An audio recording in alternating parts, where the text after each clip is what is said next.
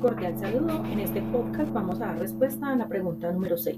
¿Cuál es el estado inicial de la empresa que me han entregado? Es un estado estándar. ¿Por qué? Porque todas las empresas tienen la misma información.